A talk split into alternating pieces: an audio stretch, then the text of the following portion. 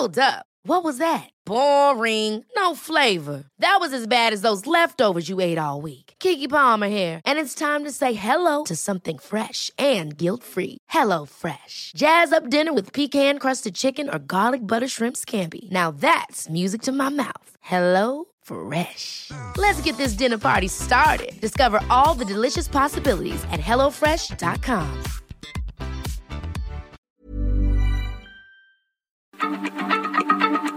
Heraldo Radio, la H se lee, se comparte, se ve y ahora también se escucha.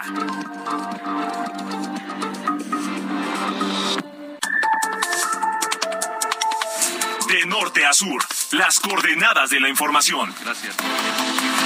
Con Alejandro Cacho.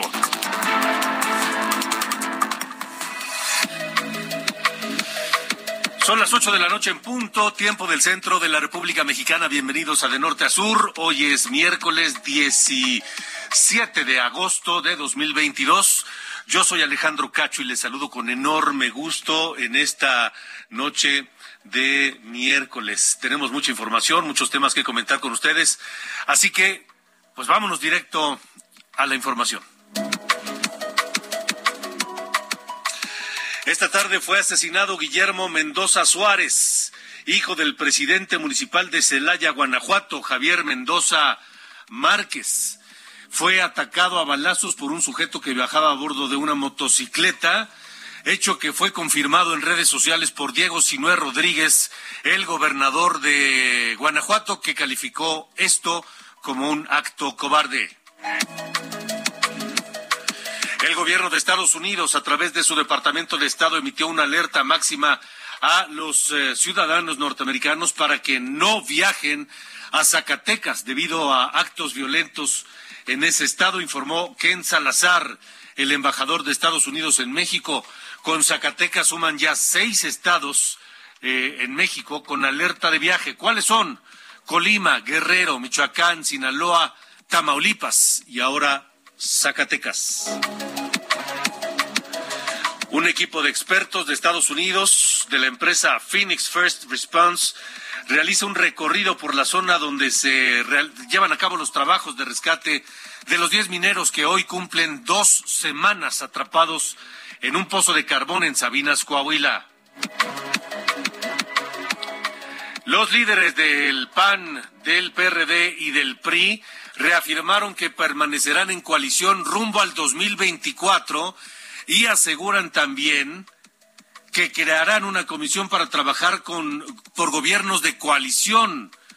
Esto al dar un espaldarazo a Alejandro Moreno, el líder del PRI, luego de que ayer la Fiscalía de Campeche solicitó a la Cámara de Diputados su desafuero para que sea investigado y juzgado por enriquecimiento ilícito. Por su parte, el vicecoordinador de Morena en la Cámara de Diputados, Leonel Godoy, afirmó que el desafuero de Alejandro Moreno será expedito, será fast track. La Suprema Corte de Justicia de la Nación invalidó la orden de aprehensión en contra de Francisco Javier García Cabeza de Vaca, el todavía gobernador de Tamaulipas, quien es investigado por la Fiscalía General de la República por los delitos de delincuencia organizada y operaciones con recursos de procedencia ilícita. ¿Qué dice la Corte? Bueno, pues que cuenta todavía con un fuero constitucional. Y luego de este fallo, el gobernador Cabeza de Vaca reiteró que las denuncias promovidas en su contra estaban sustentadas en mentiras y dijo, fueron presentadas para afectar los procesos electorales de 2021 y 2022.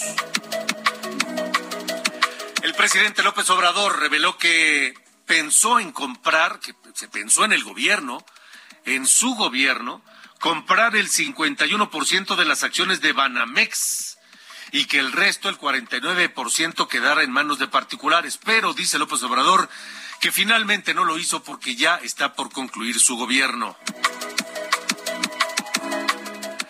El nuevo plan de estudios de educación preescolar, primaria y secundaria presentado por la secretaria de Educación Pública, la todavía secretaria Delfina Gómez, busca impulsar, entre otras cosas, eliminar la concepción neoliberal y dotar de autonomía educativa a los maestros. Esta noche platicaré con Marco Fernández, coordinador del programa de educación México Evalúa y profesor investigador del TEC de Monterrey, uno de los hombres que durante décadas ha estudiado la educación, a la docencia y al sistema educativo mexicano, lo ha comparado con datos con el resto del mundo. Es decir, el doctor Marco Fernández es una autoridad en materia educativa y platicaremos esta noche aquí con él en De Norte a Sur.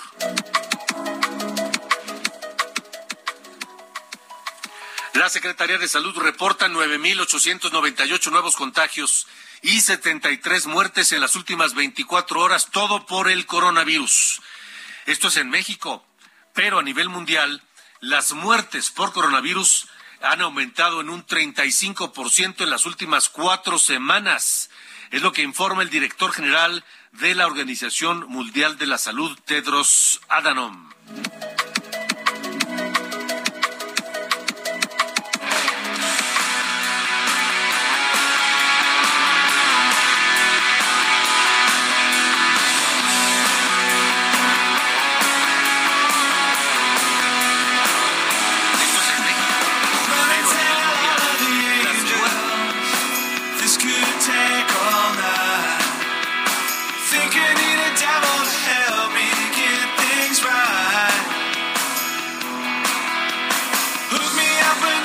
¿Qué escuchamos esta noche, mi querido Ángel Arellano? ¿Cómo estás? Hola, ¿qué tal Alejandro? Buenas noches. Estamos escuchando una canción llamada Learn to Fly. Aprender a volar es de Foo Fighters, una banda que se formó allá en la ciudad de Seattle, en los Estados Unidos, en 1994, por Dave Grohl. ¿Quién es Dave Grohl? Pues fue baterista de Nirvana y una vez que pues se deshizo esta banda por la muerte de Kurt Cobain, decidió armar este grupo llamado Foo Fighters que es eh, los Foo Fighters es un algo que reportaban los pilotos de la Segunda Guerra Mundial algunos ovnis, vamos a llamarlos, para entenderlo rápido. Foo Fighters es lo que llamaban y así es como decidieron ponerle a este grupo.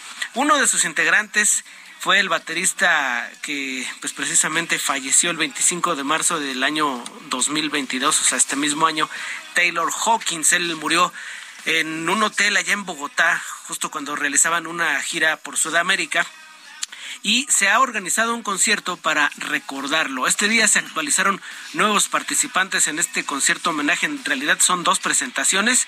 Se sumó ACDC y Metallica. Este concierto de Foo Fighters, el primero va a tener lugar el 3 de septiembre, el próximo 3 de septiembre en el estadio de, estadio de Wembley y va a ser transmitido a través de diversas plataformas de streaming en Paramount, en Pluto TV y también en YouTube.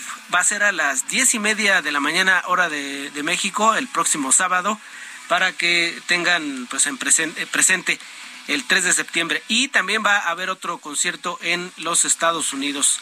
Es una presentación que se tiene prevista para el próximo 27 de septiembre allá en Los Ángeles. Dos conciertos para recordar a este baterista muy querido y que pues ya congregó la banda a varios músicos para recordarlo. Por ejemplo, va a estar Brian May y Roger Taylor, Alejandro, guitarrista y baterista de Queen.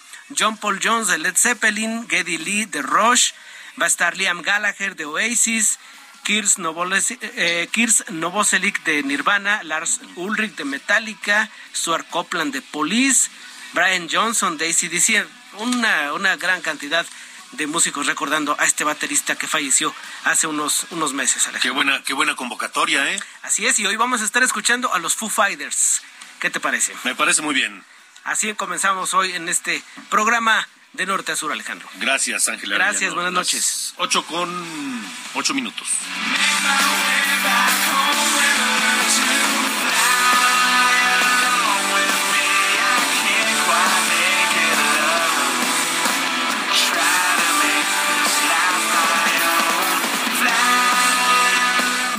Norte con Alejandro Cacho. Bueno, vamos a la información esta noche porque eh, hay, un, hay un tema preocupante. Hoy en mi columna de El Heraldo de México, en, en Touché, así se llama mi columna, eh, compartía yo reflexiones sobre los relevos en la Secretaría de Educación Pública y también sobre la política educativa de este gobierno. Todo lo que ha hecho eh, este gobierno en materia educativa, el rediseño de los libros de texto, por ejemplo, eh, el, cambio, eh, el giro ideológico que le están dando a la educación. y es eso precisamente, ideología sobre la educación. Hay una nueva secretaria de Educación Pública que pues ya fue anunciada, ya fue presentada, aunque no toma posesión aún viene de la disidencia magisterial y ese hecho significa que el presidente de la República le entrega a la CENTE ni más ni menos que la conducción de la educación en México. De cualquier manera, Delfina Gómez, quien prefirió satisfacer sus aspiraciones personales para intentar por segunda vez ser gobernadora del Estado de México, en lugar de atender su vocación de, profesora, su vocación docente, presentó el plan de estudios como pues el último acto importante al frente de la Secretaría de Educación Pública, el plan de estudios de preescolar, primaria y secundaria para el ciclo escolar 22-23 que comenzará este lunes próximo. Este nuevo plan consta de siete ejes que propone eliminar, por ejemplo, propone eliminar la concepción neoliberal y dotar de autonomía educativa a los maestros. Expone que las reformas a la educación en las últimas tres décadas han profundizado la desigualdad y el racismo y por ello se presenta este plan. Pero es un plan experimental. Los expertos en materia educativa alertan que este plan, además de ser de presentarse a días de iniciar el nuevo ciclo, no atiende, en primer lugar, el rezago académico que se profundizó con la pandemia y que es el principal problema que existe en la educación del país. Para hablar de esto, esta noche se encuentra con nosotros Marco Fernández, el doctor Marco Fernández, quien es coordinador del programa de educación en México Evalúa, profesor investigador del Tecnológico de Monterrey, y lo decía al iniciar este, este espacio, uno de los hombres que más ha estudiado la educación en México y uno de los hombres que más sabe de educación en México, un, hombre que ha viajado por otros países para comparar lo que estamos haciendo en materia educativa en México con lo que se hace en otros países. Querido Marco, me da mucho gusto saludarte.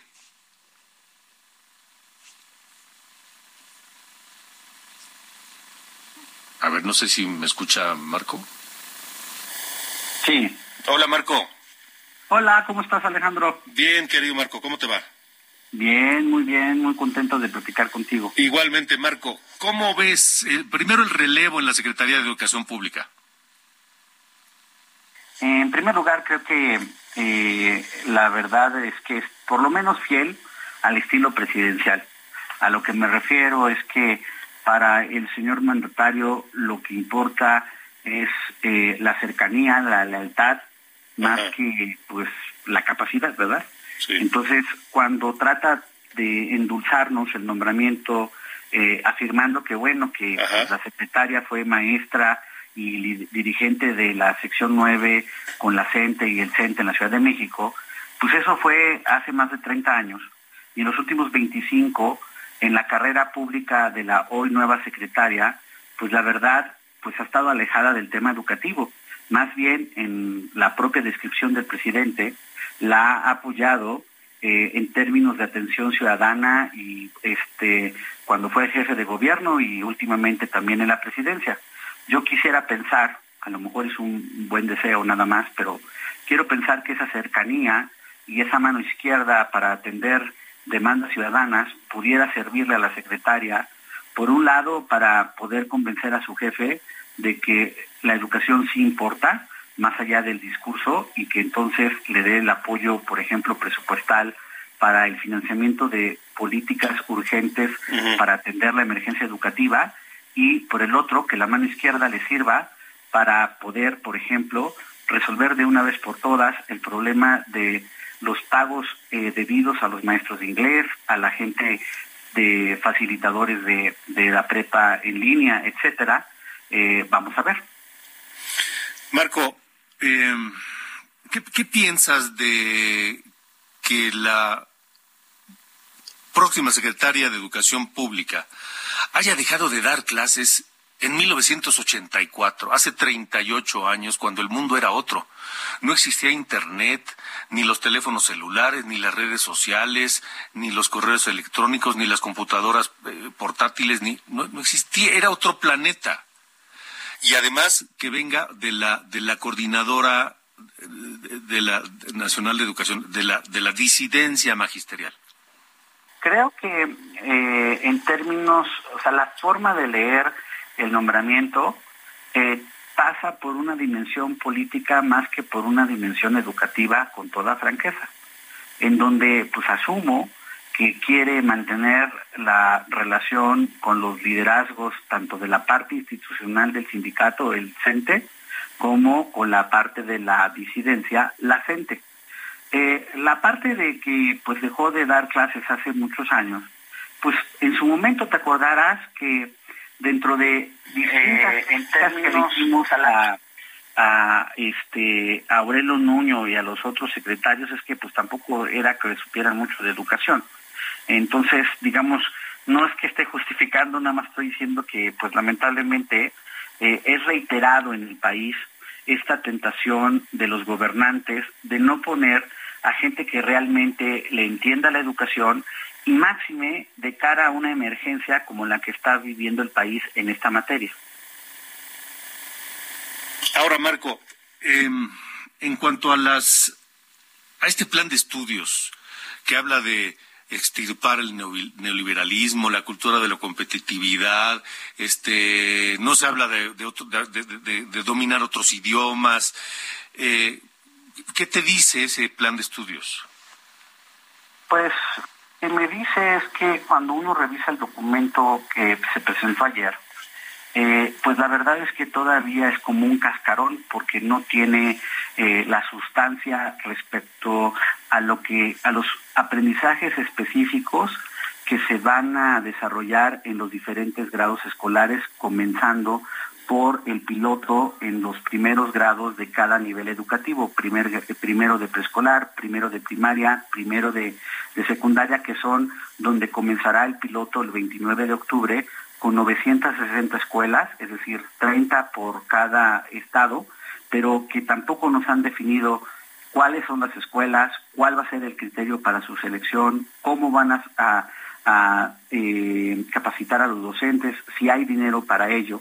Y en ese sentido, eh, este, eh, digamos, marco general donde se retrata la filosofía eh, del gobierno de lo que ellos entienden la denominada nueva escuela mexicana, pues está llena de estos adjetivos y sustantivos, digamos, atractivos en el discurso de izquierdas trasnochadas, pero que poco aportan en términos pedagógicos para poder ver de qué manera el país va a establecer medidas para que las chicas y chicos que estuvieron afectados en sus aprendizajes de matemáticas, por ejemplo, en la parte de comprensión lectora, en la parte de ciencia, de biología, de, física, para la, para la parte, por ejemplo, de secundaria o de media superior, eh, pues realmente recuperen lo no aprendido. Eso es lo que tendríamos que estar teniendo la discusión, pero pues lamentablemente eh, pues el sello de la casa es el desprecio a la sustancia educativa y más bien el privilegio al discurso ideológico.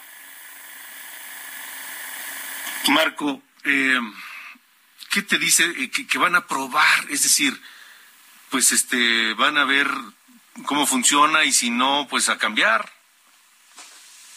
No está mal tener un piloto. Se, hizo, de hecho, en el modelo educativo anterior, también se estableció un piloto.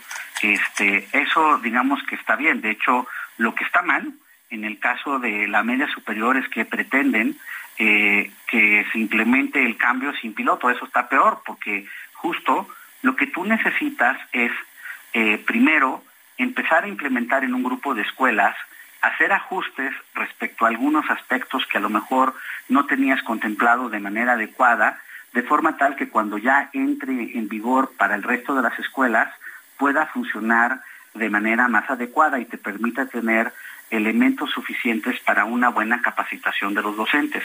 El problema que yo veo, uno es que los detalles operativos del piloto pues están sin definirse.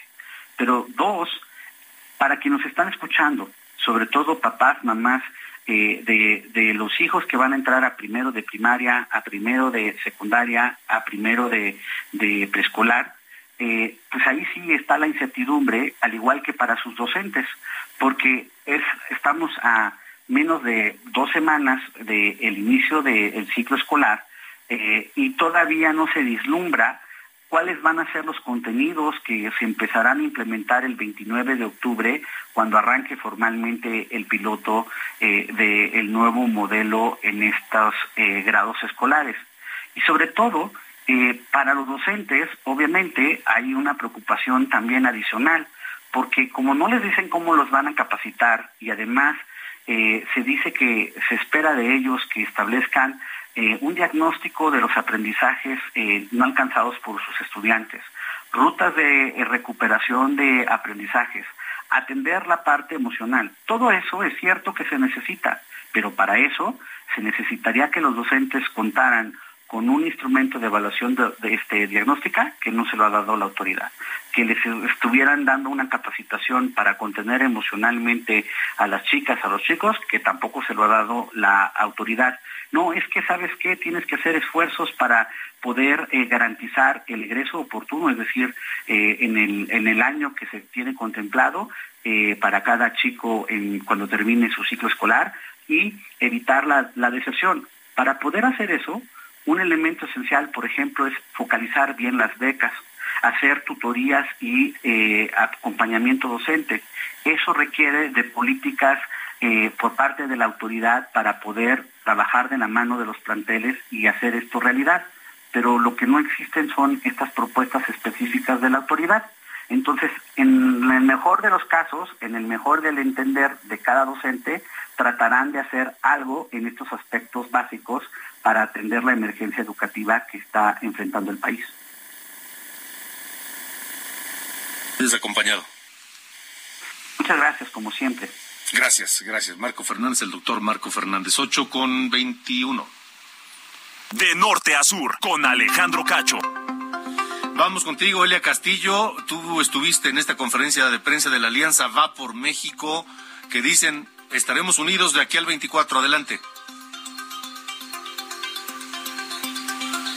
Así es, la Alianza va por México. Bueno, pues anunció que alista una iniciativa de reforma para la creación de la ley de gobiernos de coalición a fin de establecer contrapesos, inclusión y que el país no esté al capricho de un solo hombre.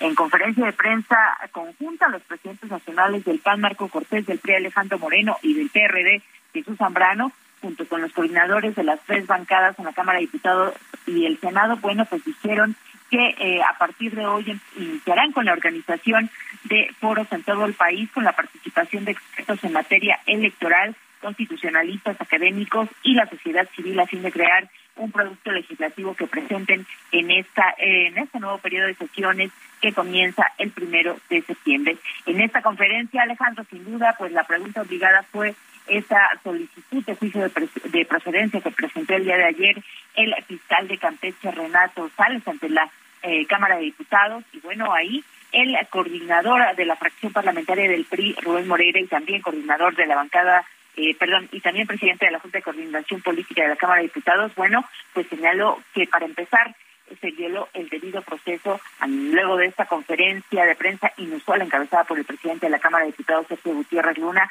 y el fiscal de Campeche, Renato Sales, en donde dieron algunos detalles sobre esta solicitud. Escuchemos parte de lo que comentó Rubén Moreira al respecto. Convirtió en un matraquero. Eso es lo que vimos ayer del presidente. Pasó de aficionado al fútbol a matraquero. Y si ustedes ven la legislación correspondiente, es muy claro lo que dice. Cualquier iniciativa de ese tipo llega a la Secretaría General. Alejandro, te comento que, bueno, pues Alejandro Moreno también respondió a esta solicitud de desafuero, señaló que pues no tiene nada que esconder, que todo su patrimonio es lícito y transparente y bueno, dijo que esperará de frente y combatirá de frente este acoso por parte del gobierno federal. Este es el reporte que te tengo. De acuerdo, Elia, gracias. Muy buen día. Muy 8 con 24, buenas noches. Vámonos a una pausa. Estamos en De Norte a Sur. Tenemos, por supuesto, más información en unos instantes. Una charla con el, el, el diputado Enrique Vargas del Villar, quien busca ser candidato a gobernador del Estado de México. Escuchamos a Foo Fighters con Walk, una canción eh, lanzada como sencillo el 6 de junio de 2011.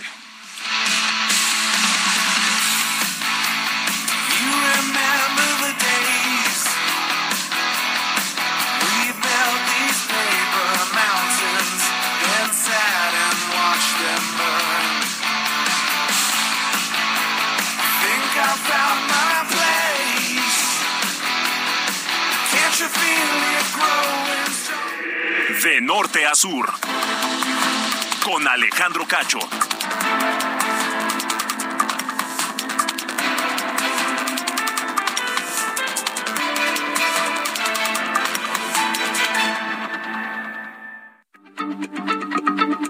Heraldo Radio, la H se lee, se comparte, se ve y ahora también se escucha.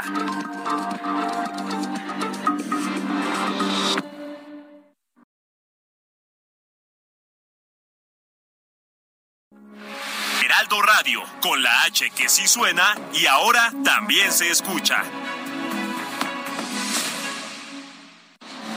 De norte a sur, las coordenadas de la información. Con Alejandro Cacho.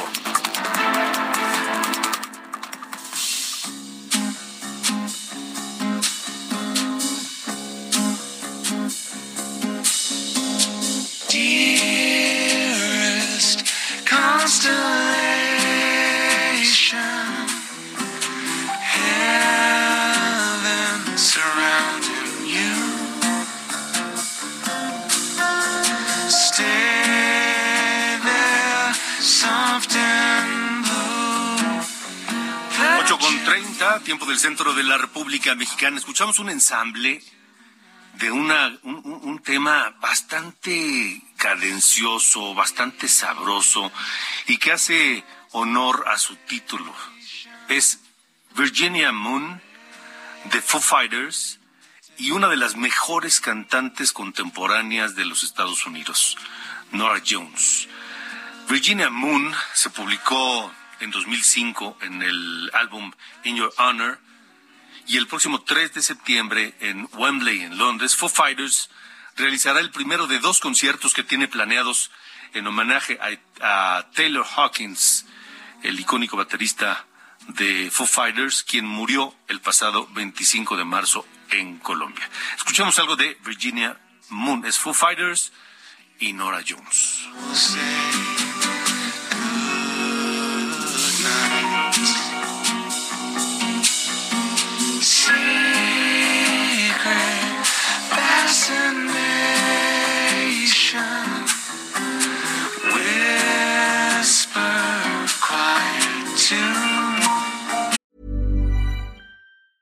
Hey, it's Ryan Reynolds, and I'm here with Keith, co star of my upcoming film, If, only in theaters, May 17th. Do you want to tell people the big news? All right, I'll do it. Sign up now and you'll get unlimited for $15 a month in six months of Paramount Plus Essential Plan on us. Mintmobile.com slash switch. Upfront payment of $45 equivalent to $15 per month. Unlimited over 40 gigabytes per month. Face lower speeds. Videos at 480p. Active Mint customers by 531.24 get six months of Paramount Plus Essential Plan. Auto renews after six months. Offer ends May 31st, 2024. Separate Paramount Plus registration required. Terms and conditions apply if rated PG. De norte a sur, con Alejandro Cacho.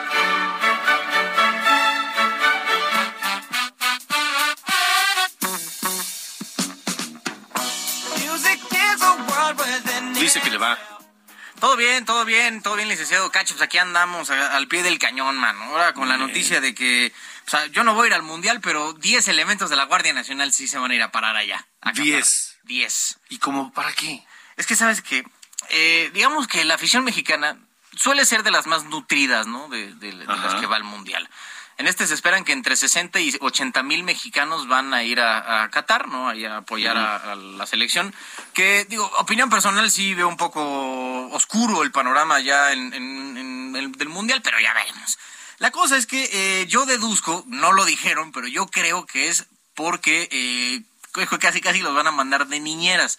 Porque te acuerdas que algunas, algunos desfiguros que han hecho los aficionados mexicanos en los recientes mundiales, como lo que pasó en, eh, en el 98 allá en Francia con Híjole, este carnal que decidió echarse una firma, ¿no? ¿Por qué no? En la llama eterna, en este Sí, monumento sí, sí. al eh, soldado desconocido, una especie de reconocimiento a todos los quienes, a todos quienes lucharon en la Primera Guerra Mundial, allá a los pies del, del Arco del Triunfo, y dijo, va, pues aquí me echo una firma. Y, y fue la primera vez en la historia, y creo que la única, en que se extinguió esa llama desde 1921. Sí, No, un sí, mexicanito sí, y dijo, ¿cómo de que no? Aquí está un Aquí lugar perfecto. Sí, sí, sí, ya, ya sabes, andamos en esas.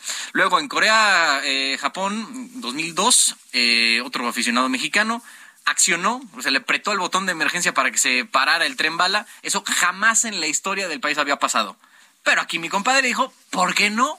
¿Qué hace este botón rojo? Dice aquí no apretar, me está rogando casi casi que le, que, que le, le ponga ahí mi dedo. Cosa que pasó, lo arrestaron, pegó una multa y te- ahí terminó el chiste. Luego en Alemania 2006, un eh, aficionado de nombre Evaristo Madero durmió en un búnker, un, un lugar ¿no? que habilitaron para pues, aficionados. ¿no? Como hay una cantidad impresionante de gente, a veces no siempre encuentran hospedaje, habilitaron una especie de búnkers.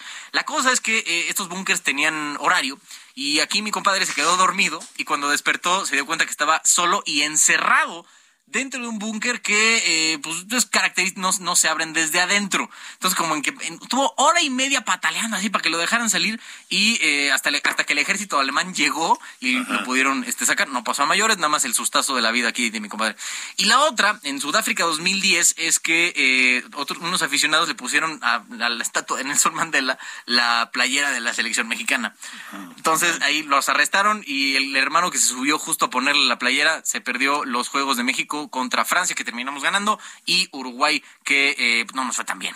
Pero bueno. Ese es un poco de, lo que ha pasado. Bueno, y también en 2014 que eh, un aficionado se aventó de 15 pisos en un crucero eh, y tristemente no, no la contó. Pero son parte de las cosas que los aficionados mexicanos han hecho en mundiales. Y más ahora siendo en Qatar, una región de Medio Oriente, que digo, no se caracteriza por ser la potencia en protección de derechos humanos. Los mexicanos que pues, se les ocurra alguna soncera parecida, podrían meterse en problemas gravísimos y yo creo que por eso es que eh, Cancillería, una gran acción, están mandando a estos 10 elementos de la Guardia Nacional para pues, ahí tirarles, tirarles paro. Pero a ver, a ver, yo, yo, yo tengo una duda. Primero, como bien dijiste, la, la, la- la delegación mexicana, la tropa mexicana en los mundiales, siempre es de las más nutridas del mundo. Sí, sí. ¿Qué van a poder hacer 10 agentes de la Guardia Nacional contra los cientos o miles de mexicanos que van a ir a Qatar? Es un buen punto. Me imagino que están calculando que no todo el mundo se va a portar mal, ¿no? Sabiendo un poco la fama que Estoy tiene de Qatar. acuerdo, pero ¿cómo vas a identificar a los que sí? No, sí, claro. Digo, de que va a haber ahí problemas, pues sí, pero digo, al, al menos la Guardia Nacional va a estar ahí en medio como Bueno. para intentar mediar. Ok, ese es, veremos. ese es el primer punto, aritmética pura. Sí, sí, sí. Segundo punto, vamos a pensar que alguno de estos compadres, pues le- se le ocurre echarse unas chelas en la calle, cosa que está prohibido allá en Qatar. Sí, sí. De hecho, creo que no te venden alcohol y demás. Bueno, pero ya sabes que siempre nos las ingeniamos para conseguir algo. Vamos a pensar que eso ocurre y que un agente de la Guardia Nacional, uno de estos diez, se percata. Va y se le va a presentar al, al- al- al compadre este sediento y le va a decir, oiga, usted no puede beber porque, ¿con qué autoridad? Me pregunto yo. No, ya que llegue la autoridad va a ser un problema el triple de grave. Pues claro, porque este, este agente de la Guardia Nacional allá no es nadie más que un paisano más, ¿eh? Sí, sin duda. Además, a lo mejor uniformado, ¿no? Pero fuera de eso. No, no van a poder estar uniformados, no, o sea, no, ellos no son nadie allá, aunque estén uniformados.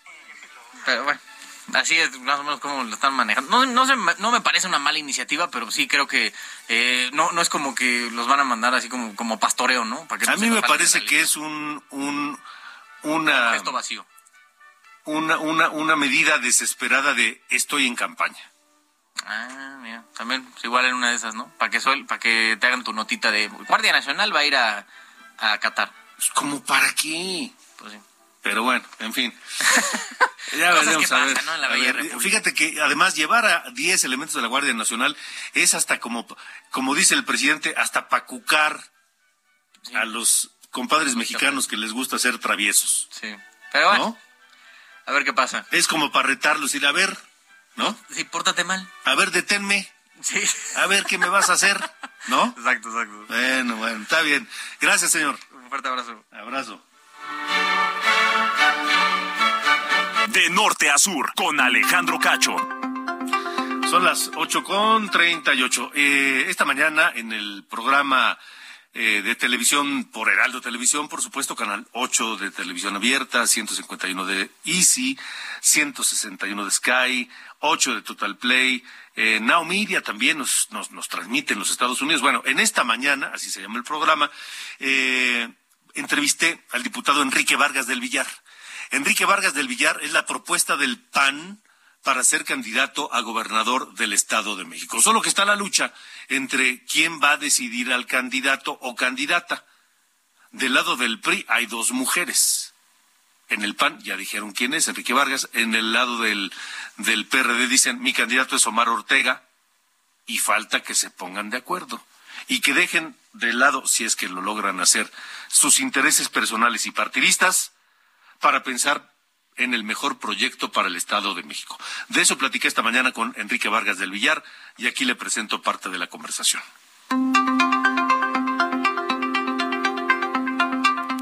Desde hace tiempo tienes levantada la mano para ser el candidato a gobernador del Estado de México. Y Bueno. sigues en ese empeño. Hemos trabajado ya por muchos años en el Estado de México. Hace algunos días mi jefe nacional, Marco Cortés, anunció que en Acción Nacional estamos listos en mi persona. En base a números, en base a pláticas con la sociedad civil, Acción Nacional dice estamos listos. Pero es muy importante aclarar, porque hubo una eh, dudas, sobre todo de la sociedad civil, si vamos a ir en alianza o no. Y yo lo quiero dejar muy claro aquí en su programa, estamos listos para ir a una alianza, pero siempre y cuando hay que definir al candidato o a la candidata que dé para ganar, el mejor que esté posicionado para ganar. Y esa es la realidad. El mejor de cualquiera de los tres partidos. De los tres partidos, claro.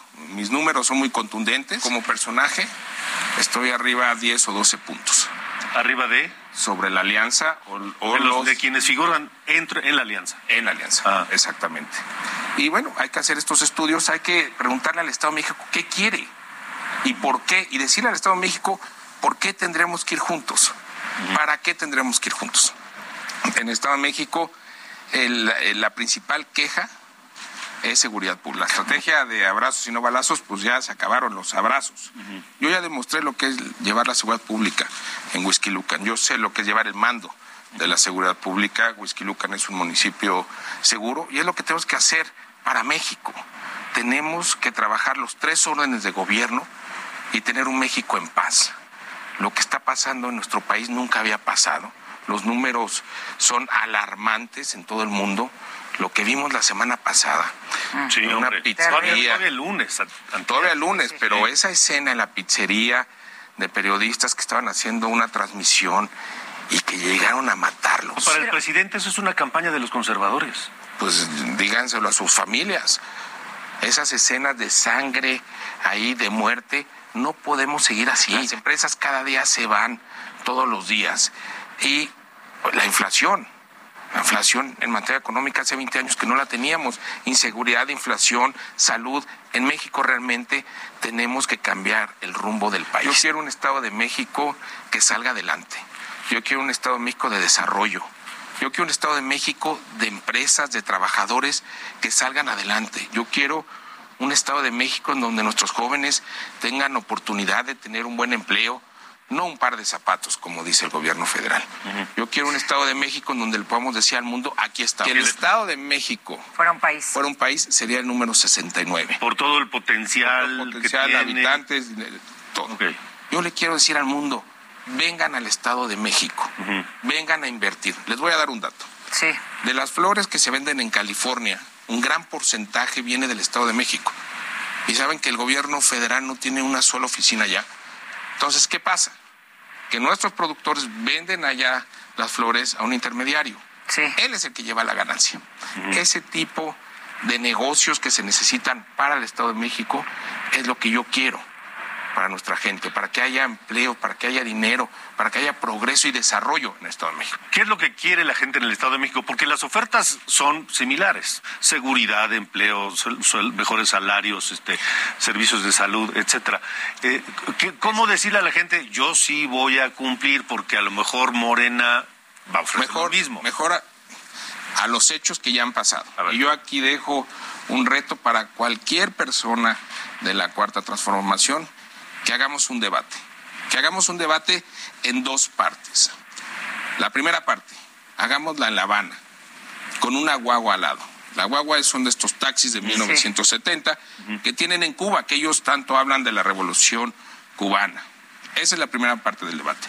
Y la segunda, hagámosla en Times Square con un Tesla al lado. ¿Qué es lo que necesitamos para México? Prepararnos para los próximos años, no ver hacia atrás. Somos el único país que está construyendo una refinería, donde en, en- en países del primer mundo ya hay proyectos de carreteras para puros coches eléctricos. No podemos seguir así en ¿Y México. tú ves que en el Estado de México existe ese riesgo de, en lugar de ver hacia adelante, Ir hacia atrás. Claro, claro, Morena tiene una agenda de destrucción. Morena en cada uno de sus gobiernos, y lo pueden ver en los gobiernos municipales que ganaron, ya todos lo perdieron porque la gente dijo, no queremos más a Morena. Y es lo que está pasando. Hay un rechazo cada día más grande de Morena en el Estado de México. Eh, la alianza PRI-PAN-PRD, si se, si se consolida en el Estado de México, puede competir. No, va a ganar. Y si les voy a dar números. A ver. Les voy a dar números. en el 2021, que ya fue una votación, que todavía no tenía el desgaste que trae hoy el gobierno federal, ganamos por más de 600 mil votos a Morena. Morena, cada elección en el Estado de México va cayendo, cayendo y cayendo. En sus mismas encuestas que sacaron hace algunas semanas, marca que nada más el 30% votaría por ellos. ¿Qué quiere decir? Que el 70% del No Estado está de de México no están No de está acuerdo. de con acuerdo, claro. Y ese es el reto, ponernos de acuerdo y decirle al Estado de México, nos pusimos de acuerdo, vamos en unidad para No ganar. Podemos tener errores en el candidato o la candidata. Ahora, esa, esa misma postura de, de- de Enrique Vargas, de decir, si a mí me dan los números, yo encabezo, pero si no me dan apoyo a quien garantice el triunfo, esa misma actitud la tienen los otros aspirantes y los otros partidos de la alianza. Ahí sí no te podría contestar. Vamos a invitarlos, hagamos una mesa de debate, ¿no? Y aquí, pues todos decir, a ver. Pero han ¿qué es lo que platicado entre ustedes. Yo veo muy buena disposición. Yo veo muy, muy buena disposición, pero yo no puedo opinar por ellos. Pero yo sí veo una muy buena disposición. Eso es muy importante que no vamos a dejar llegar a Morena. Eso sí lo tenemos muy claro. ¿Por qué? Porque, es, porque Morena destruye. A ver, en el Estado de México traían una iniciativa que yo la paré, que querían deshacer todos los DIF municipales. Imagínate para tú, qué? ¿Por qué? ¿Cómo para qué o Ajá. por qué? Todos los días en los DIF municipales hay casos de éxito de niñas, de niños mayores. Esa es una agenda de destrucción y es por eso que no los vamos a dejar llegar. De verdad, el país está muy mal. Ve cada uno de los gobiernos y los números son públicos. Bueno, las vacunas. Las vacunas. No, es bueno, y entre muchas otras cosas. Por eso este común denominador que no vamos a dejar llegar a Morena al Estado de México, eso sí lo tenemos muy claro. De norte a sur, con Alejandro Cacho. Ahí está lo dicho por Enrique Vargas del Villar. No vamos a dejar a Morena que llegue a gobernar el Estado de México. Eso lo tenemos muy claro. Y habla ahí, ahí sí a nombre de la alianza, del PAN, del PRI, del PRD. Vamos a esperar primero que se pongan de acuerdo, que elijan quién va a ser su candidato o candidata, y luego a ver qué pasa en las eh, en las campañas y a ver qué decide la, la gente, los ciudadanos, los electores del Estado de México. Eso será hasta mediados de 2023. Falta mucho, pero los tiempos vuelan. Y con la anticipación con que desde el gobierno de López Obrador se están haciendo las cosas y presionando a los demás partidos a moverse también, muchas cosas estaremos por ver todavía. Y aquí, por supuesto, en Heraldo Media Group, en de norte a sur, lo estaremos reportando y lo estaremos comentando. Son las ocho con cuarenta y dos, con, con 47 minutos ya, tiempo del centro de la República Mexicana, 8.47. Vamos contigo, Daniela García, que tienes información 11 años después. El gobierno de México pedirá perdón. ¿Por qué, Daniela? Buenas noches. ¿Qué tal, Alejandro? Muy buenas noches. Pues como bien lo mencionas, 11 años después, este próximo 25 de agosto, las autoridades ofrecerán disculpas por la masacre en el Casino Royal, este evento donde perdieron la vida 52 personas, incluyendo una mujer embarazada, eh, considerado uno de los incidentes más violentos en la historia de Nuevo León y del país. Hoy pudimos hablar con Samara Pérez, sobreviviente de la masacre, quien también perdió a su hijo en esta misma situación, quien nos comentó que será en las próximas semanas cuando autoridades federales visiten la capital del estado para pedir disculpas por esta masacre. Será el 25 de agosto en el Palacio Municipal. Acudirá el presidente municipal de Monterrey, Luis Donaldo Colosio. También debe estar presente el gobierno de Nuevo León y estarán presentes autoridades federales. Eh, estamos en el entendido que sería la Secretaría de Gobernación quien acuda. Señaló que pues la intención no es tener la disculpa pública por parte de las autoridades, sino que los familiares de las víctimas y las víctimas esperan que, que cumplan y hagan cumplir con las medidas de protección civil que puedan prevenir un evento similar en el futuro. Recordemos, Alejandro, aunque se trató de un ataque de un grupo criminal en este casino, el número de muertes fue muy elevado porque el lugar no cumplía con los requerimientos de evacuación y seguridad, ocasionando que las personas quedaran atrapadas dentro del establecimiento durante horas. Es por esto que, bueno, lo que piden los familiares de las víctimas de este evento hace 11 años es que no solo se ofrezcan las disculpas, sino que las autoridades se comprometan en todos los niveles de gobierno a que no vuelva a ocurrir una situación como la que ocurrió ese pasado 25 de agosto aquí en el estado de Nuevo León. Sí, sí, Daniela, tienes toda la razón. Eh, el tema aquí es que no queremos disculpas. No queremos que el gobierno nos pida perdón. Simplemente queremos que las autoridades hagan lo que por ley están obligados a hacer y que no tengan que pedir perdón una década después. Con que cumplan con su responsabilidad a cabalidad es necesario. Gracias, Daniela. Seguimos pendientes, Alejandro. Muy buenas noches. Pendientes, 8 con 50, 10 para las 9. De norte a sur, con Alejandro Cacho. Bueno, vamos a, seguimos en el norte de la República, dejamos Nuevo León, vamos a Coahuila porque el drama sigue.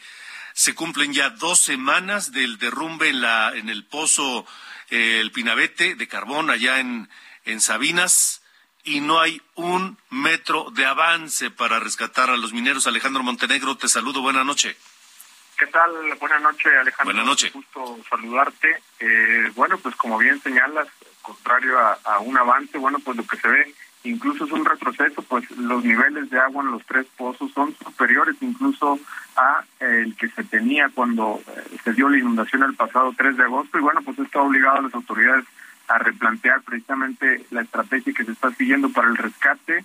Eh, se tomó la decisión de inyectar cemento para tratar de taponear la, las entradas de agua y bueno, pues este día se sumó también eh, una empresa estadounidense, la compañía Phoenix First Response, quienes van a estar, bueno, pues evaluando precisamente el estado actual de estas labores y la estrategia que se está realizando para ver eh, si ellos la avalan o si consideran que se debe de modificar esta situación. También se estableció eh, comunicación con una empresa alemana que también eh, enviará sus comentarios relativos a estas labores de rescate. Ya son dos semanas y bueno, pues los familiares reclamaron que eh, es demasiado tarde esta ayuda que, que se pidió por parte del gobierno mexicano a empresas extranjeras. El sábado habían hecho un llamado enérgico a que se hiciera desde un, que se debió haber hecho desde un principio exigieron que se hiciera, bueno, eh, el lunes ya se inició, sin embargo consideran que es muy tardío, que ellos desde el principio les habían pedido a las autoridades que se solicitara esta ayuda internacional.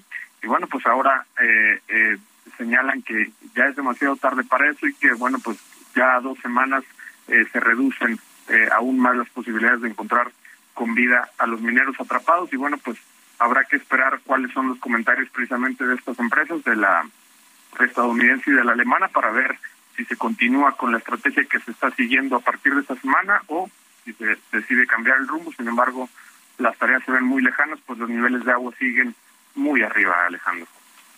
Sin duda, Alejandro Montenegro.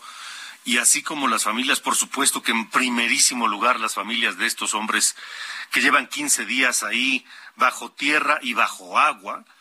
Y nos, todos nos preguntamos, ¿por qué el gobierno de México dejó pasar 15 días antes de considerar pedir opiniones o ayuda al extranjero para salvar 10 vidas humanas?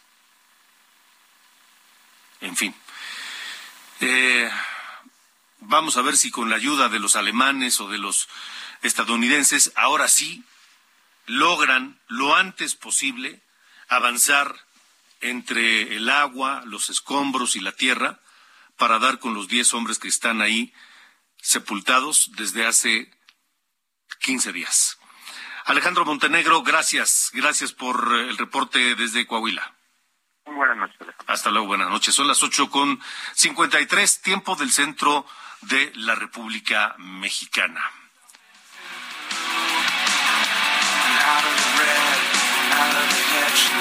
Antes de irnos, le invito a que mañana me acompañe en esta mañana, canal 8 de televisión abierta, por Heraldo Televisión, 8 de Total Play, 151 de Sky, 161 de, no, 151 de Easy, 161 de Sky, 606 de Star TV y a través de Now Media en los Estados Unidos también, por supuesto, llega esta mañana con ustedes. Gracias por habernos acompañado. Quédese con Everlong, una canción de esta banda norteamericana Foo Fighters, lanzado en agosto de 1997. Gracias. Buenas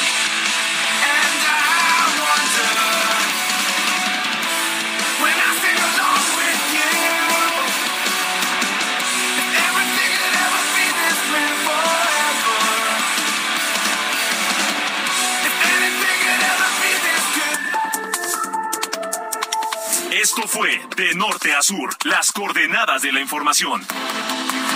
Con Alejandro Cacho.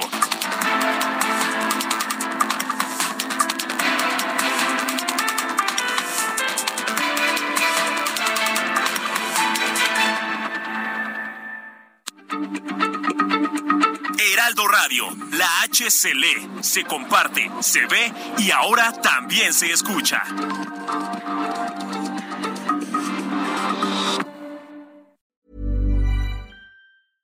Ever catch yourself eating the same flavorless dinner three days in a row? Dreaming of something better? Well, HelloFresh is your guilt-free dream come true, baby. It's me, Kiki Palmer. Let's wake up those taste buds with hot, juicy pecan-crusted chicken or garlic butter shrimp scampi. Mm. Hello Fresh. Stop dreaming of all the delicious possibilities and dig in at HelloFresh.com. Let's get this dinner party started.